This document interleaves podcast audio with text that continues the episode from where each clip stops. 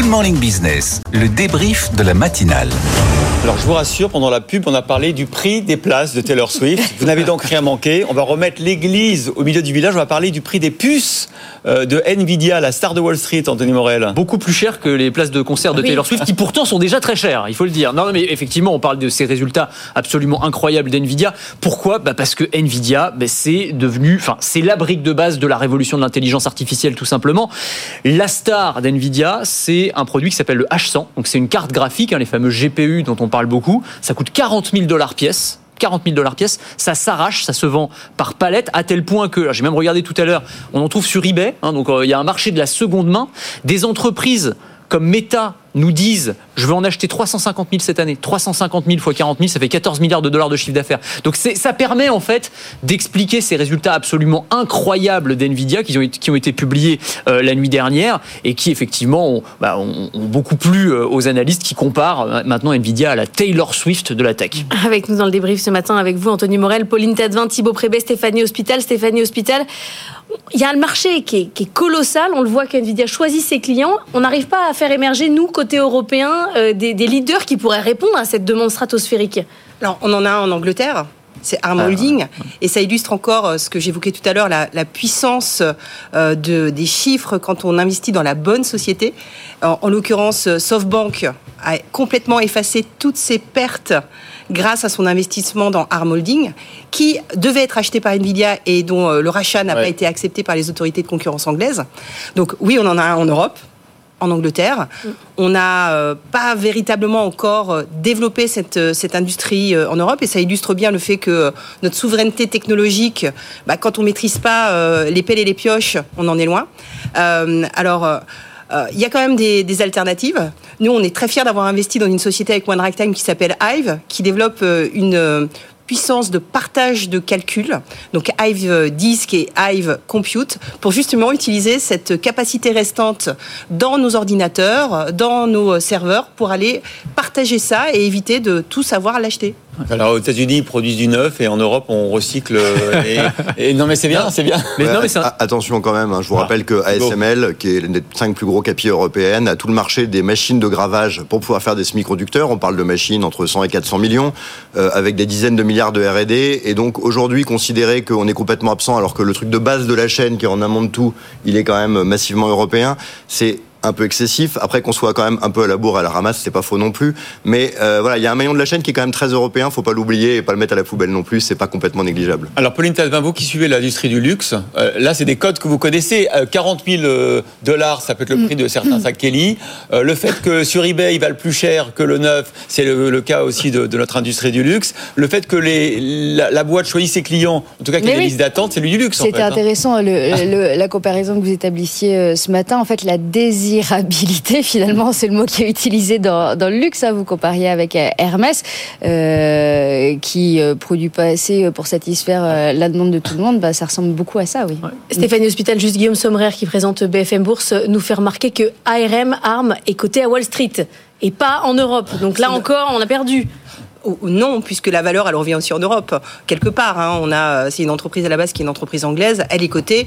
D'ailleurs, aujourd'hui, quand on voit les écarts de cotation qu'on peut avoir quand on est aux États-Unis, qui a envie encore de se coter en Europe plutôt que d'aller euh, sur le Dow Jones ou euh, euh, voilà.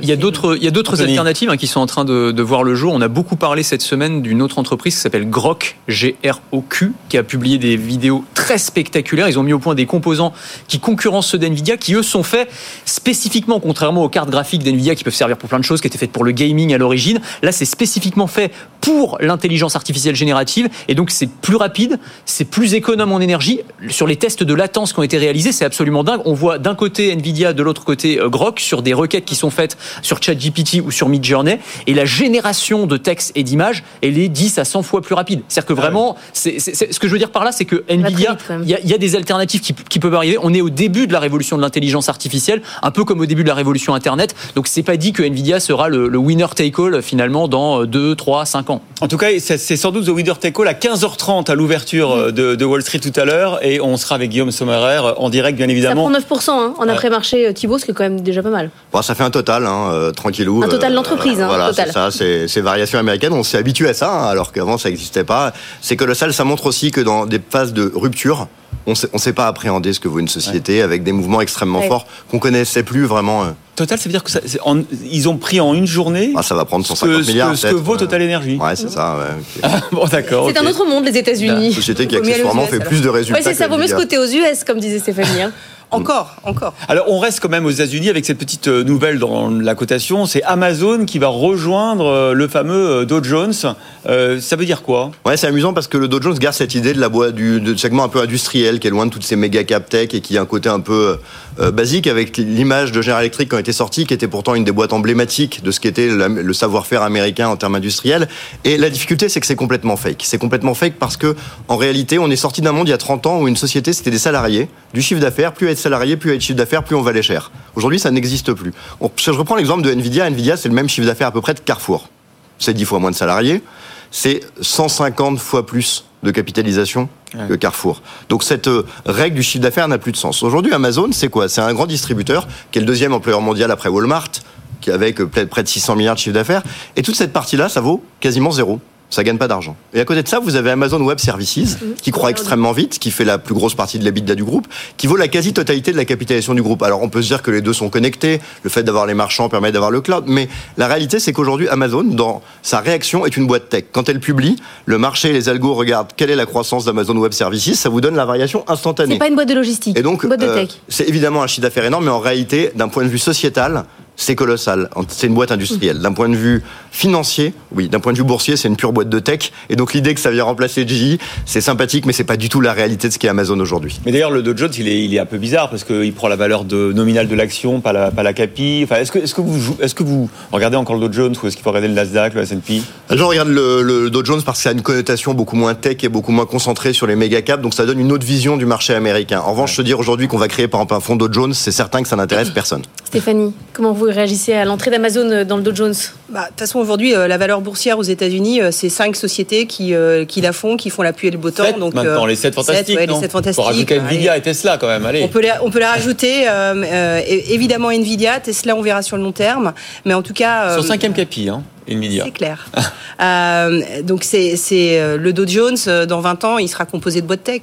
Et de Ouais. toute façon, ce qu'on va regarder, c'est euh, le poids salarial, parce qu'on le regarde toujours, mais et ça c'est un impact sociétal. je- et en même temps l'efficience des capitaux et aujourd'hui bah, c'est LVMH c'est euh, désirable euh, c'est euh, plein de résultats et c'est ce qui va importer euh, in fine pour voir la puissance de frappe d'un pays sur ces, euh, sociétés C'est le VMH, pareil, ça choisit ses clients. euh, Nvidia, Apple. Anthony Morel, Apple, Apple, Moins pareil. qu'Hermès, hein, quand Moins même. Moins qu'Hermès, il n'y a pas la queue. hein. Enfin, en tout cas, pour, euh, il y a... Bah, il y a un peu la queue chez Nvidia quand Nvidia, même. il y a Ah oui, non, mais. Ah d'accord, il y a le plus la queue. J'ai déjà vu des queues chez LVMH, hein, mais Un, bon. un rappel Oui, rigolo quand même, hein, je vous rappelle qu'il y a quelques années, quand on parlait d'Aramco qui allait se coter, ça faisait trois fois la deuxième plus grosse société mondiale. Aujourd'hui, ça va sortir du top 3. Donc Ah cette ouais. idée de la vieillesse à laquelle la tech est en train de sortir, le, le mastodonte de l'ancienne économie, est quand même intellectuellement assez intéressante, même si en termes de résultats financiers, c'est pas du tout le même mais ça montre quand même une dynamique qui est amusante. Et, ce qu'il faut voir, c'est que ça va extrêmement vite. hein. Nvidia, ça a été créé en 83.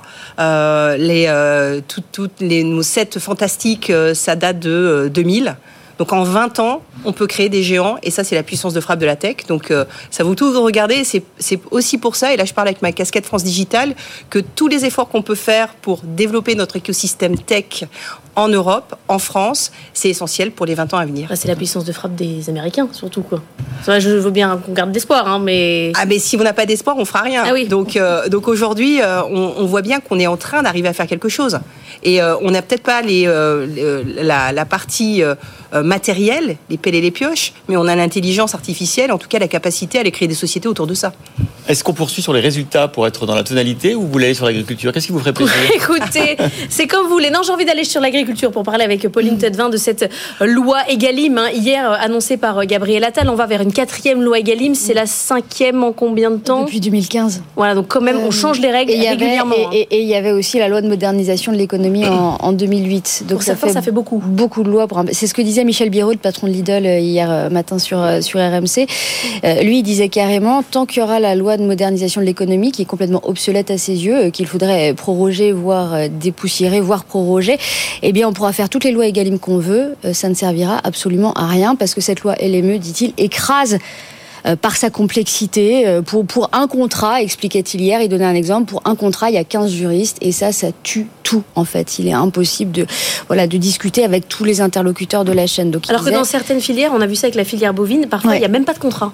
C'est, Ils font des deals euh, sans C'est En fait, cette loi qui est voulue par l'exécutif est censée renforcer ce qui existe déjà, est censée euh, sacraliser en quelque sorte. Prix aux producteurs. Il y a un indicateur des coûts de production qui est fixé aujourd'hui par les interprofessions et par les instituts euh, et par les instituts professionnels. Euh, les agriculteurs voudraient que cet indicateur de coûts de production qui est contourné parfois par les autres acteurs de la chaîne derrière soit sacralisé, qu'on en tienne vraiment compte et qu'on ne bypasse pas, si je peux utiliser ce terme-là, effectivement, mm. les négociations avec les agriculteurs, que les industriels euh, négocient pas directement avec les distributeurs sans négocier avec les agriculteurs en amont, par exemple. Moi, j'ai envie d'embêter Thibaut Prébet qui se sentait pas très légitime sur ce sujet, mais en vous posant une question, vous allez voir, vous allez voir une question, non, une question très légitime. C'est-à-dire que envie de revenir. quand on écoute Pauline, on se dit là, on est en train de décider quels sont les coûts pour fixer les prix.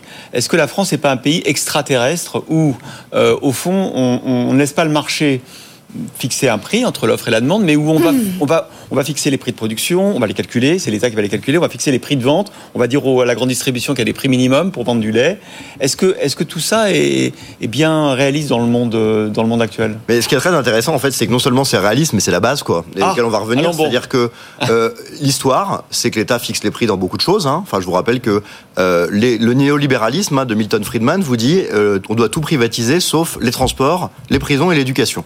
Aux US, on a privatisé tout ça. Donc l'idée qu'on est allé beaucoup trop loin et qu'on voit que les banques centrales ont du mal à réguler ces sociétés de services ou des Netflix ou autres sont très inflationnistes, alors quand la banque centrale monte les taux, elle plombe l'automobile ou des boîtes comme General Electric qui ne sont pas du tout inflationnistes, montre qu'il y a un rôle de l'État qui a disparu et qui est nécessaire. Et donc dans ce cadre-là, euh, je pense qu'il y a revenir à un libéralisme qui impose un rôle de l'État, qui impose une liberté d'entreprendre, euh, la capacité à générer ses profits. qui impose les prix Mais qui, mais dans, dans, tout ce qui est euh, indispensable, l'électricité, euh, ça a toujours été le cas, dans tout ce qui est en réalité hégémonique. Et ce qui est intéressant en revanche, bah, c'est de se rendre compte que on est en France très dans cette logique de dire c'est la faute de la grande distribution, ce qui est assez hallucinant parce que quand vous regardez, je donnais l'exemple de Carrefour, c'est quand même des boîtes qui gagnent pas d'argent c'est des boîtes, des secteurs qui disparaissent un peu partout. Et une boîte comme Walmart, qui était un peu en train de mourir, a mis 25 milliards sur le digital pour s'en sortir, ce qu'aucune boîte européenne ne peut faire.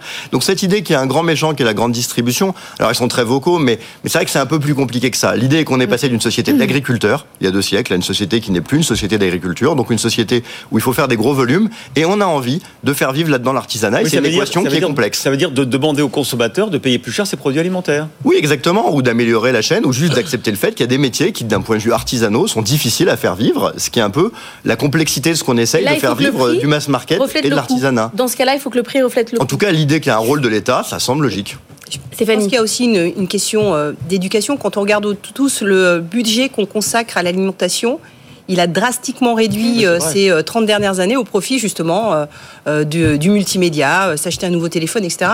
Donc il faut aussi qu'on remette le, goût, acheter un produit cher, acheter local. Bah, à un moment, ça marche. Ce que, ce que disent euh, les, agriculteurs et ce que disent aussi d'ailleurs quasiment tous les acteurs de cette chaîne maintenant, c'est qu'il faut savoir, entre guillemets, euh, ce qu'on veut. C'est-à-dire, on parle beaucoup de souveraineté alimentaire, euh, etc. On parle à la base des agriculteurs. Aujourd'hui, certains ne vivent pas de leur métier, en fait, basiquement. C'est-à-dire que. Qui va payer, parce que vous êtes gentil, tout ça. Je vous apprends, on est le plus libéral sur ce plateau ce matin. Que, qui, va, qui, qui, va, qui va faire payer le lit de la brique de lait je sais ce que disait, ce que 1,30€ au lieu d'un euro ce que, ce que disait, ce, qui, ce qu'ils disent encore aujourd'hui, ce que disait, c'était le credo de l'ancienne patronne de la FNSEA qui est repris aujourd'hui par d'autres acteurs du secteur. Euh, je crois que même le patron de Lidl le disait hier, euh, consommons moins de viande par exemple, mais consommons mieux. Euh, c'est, alors ça, c'est le voilà. Alors après, est-ce que c'est audible? Mais on n'est pas en Union euh, soviétique qui va dire au consommateur qu'il faut payer le produit à tel prix et qu'il faut manger telle chose. Mais non, mais le, consommateur choisit. En revanche, il y a peut-être un travail d'éducation euh, à faire pour ceux qui le peuvent. C'est ce que disait pour pour ceux qui le peuvent, parce que voilà, tout c'est le consommateur qui aujourd'hui, c'est un message qui est difficile à entendre pour toute une partie des consommateurs qui peuvent pas se le ah permettre aussi. mais pour ceux qui le peuvent, en tout cas, réfléchir. C'est hyper intéressant dans vos rayons. Je sais pas si vous avez remarqué ces derniers jours, les boîtes de lait euh, euh, de, de, par exemple, de ceux qui, garantissent le prix. Euh, c'est qui le patron C'est qui le patron plein Meilleure dans les rayons et elles sont ouvertes et j'ai l'impression, en tout cas, qu'il y en a plus qu'avant et qu'elles partent Ouais. plus qu'avant. Il y a peut-être des messages, euh, voilà, qui, qui sont passés. Je sais pas à quelle proportion, mais en tout cas, moi, j'ai cette impression-là quand je vais dans mes supermarchés C'est euh, ces derniers plus jours. de lait que Candia. hein. C'est les premières ventes en France. Donc parfois ça marche. Mm. Les résultats. Il faut qu'on dise un mot des résultats. Vous allez voir, c'est passionnant. Danone. Mm. On a vu que Danone commence à refaire lait. du volume. Euh, la première fois en Europe depuis 10 ans. Mm. Ouais. Donc euh, c'est la méthode, c'est la méthode euh, Sainte-Afrique. En tout cas, c'est le plan stratégique qui porte ses fruits, nous dit la direction de, de Danone euh, ce matin. Une méthode qui est très euh, très prudente, ah, très rigoureuse. On n'avance pas à pas, c'est progressif. D'ailleurs, le patron de Danone le- leur dit ce matin, euh, on n'est pas arrivé au, au bout du, du chemin, mais voilà. Donc il y a des il y a des, des, des résultats euh, très concrets. C'est plus 0,8% au quatrième trimestre euh, la croissance des volumes, ce qui était encore une fois jamais arrivé depuis 10 ans. Stéphanie a l'air un petit peu sceptique, non? Non, non, super. Bah, c'est Ah. un recentrage, euh, recentrage stratégique. Euh, on parle peut-être un peu moins, mais on fait plus. Euh, Ça c'est pour Faber. euh, non, c'est, c'est, euh, on entend depuis deux ans un peu moins Danone, en tout cas euh, euh, dans les euh, dans les médias sur les déclarations d'intention, mais en même temps, euh, Ouais. au quotidien, je crois que euh, Sainte-Afrique fait euh, fait le job, quoi. On était avec le patron euh, d'Accor, Sébastien Mazin, là. euh, pareil, très bon résultat hein, sur Accor. hein. les, le bénéfice qui progresse 57%, le chiffre d'affaires de 20%. Ouais, globalement, de deux sentiments sur ces résultats. Un, euh, il y avait euh, un pessimisme ambiant qui semble pas très justifié avec cette idée que la croissance économique plus faible va forcément plomber les boîtes alors qu'on a vécu en Europe entre 2014 et 2020 avec une croissance euh, famélique qui a pas empêché les entreprises de bien tirer leur épingle du jeu. Donc ça, c'est, on revient un peu à l'ancien monde. Là on revient aussi à l'ancien monde, c'est qu'on est sorti au fur et à mesure de ces montagnes russes Covid avec des plus 50 puis des moins 20 et des cycles assez éclatés et on revient en fait sur des boîtes qui ont des croissances normatives correctes mais pas très élevées et un retour à la fusion-acquisition pour essayer, et vous en parlez avec votre invité précédent sur SEB, trouver des croissances, des relais. Donc on vient dans un monde qui est plus normalisé, qui est plus facile à analyser et où les catastrophes qu'on nous promet depuis 6 mois, 9 mois, 1 an, 2 ans n'arrivent pas avec une donnée qui est différente de ce qu'on avait par le passé. C'est que dans un monde démographiquement en berne, on est dans un plein emploi qui semble de plus en plus résilient et clair. Et ça, ça offre quand même une récurrence à la consommation qui a un bon socle pour les entreprises et qui semble quand même rester assez costaud pour les entreprises. Donc en fait, un retour à l'ancien monde euh, pré-Covid qui est finalement pour les entreprises pas si mal. Et, et moi, ce qui me frappe, c'est qu'on s'habitue malheureusement euh, aux événements euh, géopolitiques euh, qui tous les six mois on se dit il y a une catastrophe qui arrive Hmm. et quand on voit les résultats des grandes entreprises aujourd'hui ben, on se dit que finalement on On absorbe digère à chaque fois. alors les grandes entreprises en tout cas l'absorbent et maintenant c'est c'est peut-être aux, aux- aux consommateurs ou aux, à l'épargnant aussi de l'absorber et de se dire que le moteur de l'économie c'est l'investissement donc investissez dans l'économie réelle et investissez dans des sociétés. Ce qui est plutôt euh, encourageant, c'est qu'on a l'impression que cette petite musique, c'est que au fond, euh, 2024, euh, on va avoir le bout du tunnel et qu'on est, on, on a tout sous le pied pour rebondir. Euh, la transition, euh, la tech, l'IA. Thibaut Ah, il vous- souffle, il ah, est vous beaucoup soufflez. moins aussi Ouais, mais je parce bien que- Thibaut parce qu'il a toujours euh, Non, mais vous parlez de euh, rebondir. Si je prends l'économie mondiale, le plus gros acteur, c'est les US. Leur croissance 2023, elle était 0,5 plus haute que la croissance 22. Donc je sais même pas très bien d'où on doit rebondir Non, mais parce on qu'on n'a jamais nous, atterri. l'Europe. hein. Si on parle en Europe, le poten- l'Europe est, est un cycle qui n'a pas vraiment euh, baissé. C'est juste que. Bah, L'Allemagne, vous avez vu le. Oui, mais quand on regarde le PIB, 2024, qu'est-ce que hein. c'est que le PIB Le PIB, c'est de la production. Ah, On a en 2022 en Europe produit beaucoup plus parce qu'on restockait. En 2023, on a moins produit parce qu'on déstockait. Au niveau du consommateur, la différence, elle n'est pas énorme. Et sur deux ans, ça fait une croissance annualisée autour de 2. On a un potentiel qui est entre 0,5 et 1 max. On est en train d'y converger, ce qui est normal. Il n'y a rien de, de dramatique là-dedans. Après, c'est vrai qu'il y a euh, un switch mondial qui est fait d'une économie très manufacturière vers une économie très service. Ça aide des pays comme les États-Unis, ça plombe un peu l'Allemagne, mais à l'échelle globale, on est en train de revenir dans des économies assez atones. Mais il faut accepter l'idée que quand on sort des croissances européennes autour de 1, l'idée qu'il doit y avoir un rebond massif est quelque chose qui n'existe C'est plus. notre, notre vie. dans Autour de 1, ça sera notre, notre rythme de croisière. D'accord avec ça, Stéphanie Bien sûr. Alors, avec une polarisation très forte par secteur. C'est que, de toute façon, euh, si on veut faire de la croissance euh, en Europe, il faut aller vers l'économie de service, mais l'économie de la tech, et faire des gains de productivité par, euh, par la technologie, par l'IA. Enfin, je crois que c'est le. Tout en gardant notre souveraineté, d'un point de vue euh, alimentaire, mais aussi euh, les médicaments, et puis aussi euh, les pelles et les pioches qui nous font que euh, on peut euh, faire des modèles informatiques. Et le luxe, hein, n'est-ce pas, Pauline Ne pas oublier le luxe avec cette croissance insolente de toutes les boîtes hein, euh, du luxe. Et leur Voilà. résilience, leur résilience, euh, pour la majorité en tout cas. Merci à tous les trois, à tous les quatre, parce qu'Anthony Morel est déjà parti d'être venu débriefer avec nous la matinale ce matin.